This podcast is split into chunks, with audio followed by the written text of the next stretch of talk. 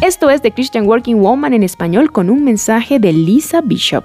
Esta semana he hablado de cómo enfrentar las épocas de cambio y hoy quiero hablar de la importancia de la comunidad.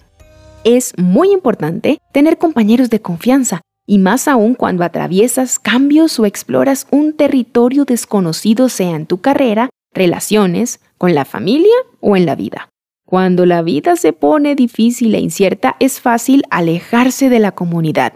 Sin embargo, es tan importante llamar a un amigo, alguien en que puedas confiar, contar con quien te escuche y confíes que mantiene la confidencialidad y que te anima con la verdad. Nuestras mentes tienden a ahondar en los pensamientos negativos, en especial cuando surge la incertidumbre.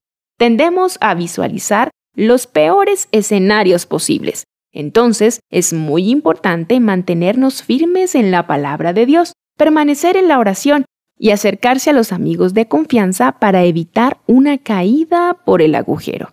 Eclesiastés 4 del 9 al 10 nos recuerda la importancia de la comunidad.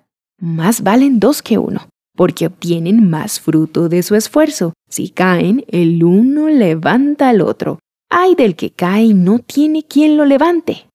Estos versos resaltan la importancia de amistades cristianas, lo mejor que puedes hacer es tener compañeros que colocan a Dios en el centro de sus vidas, que te ayudan a atravesar cambios de manera sabia, enfocándose en la verdad de Dios. Es muy fácil olvidar la fidelidad de Dios cuando la vida se torna difícil.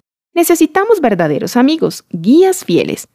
¿Con quién cuentas cuando sientes que es incierto el camino que tienes por delante? Contáctalos, pregúntales si te pueden escuchar Diles que necesitas su ayuda para animarte con la verdad y que oren por ti mientras atraviesas el cambio. Y si conoces a alguien que atraviesa un momento difícil, puedes ayudarles y brindarles ánimo. Al cerrar la semana hablando de cambios, solo quiero recordarte mantenerte flexible, fiel y lleno de esperanza.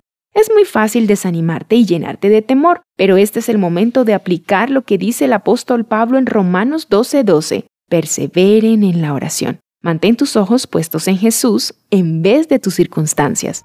Encontrarás copias de este devocional en la página web de christianworkingwoman.org y en español por su presencia radio.com, SoundCloud, Spotify, Amazon Music y YouTube. Búscanos como The Christian Working Woman en español. Gracias por escucharnos. Les habló Cindy Villabón.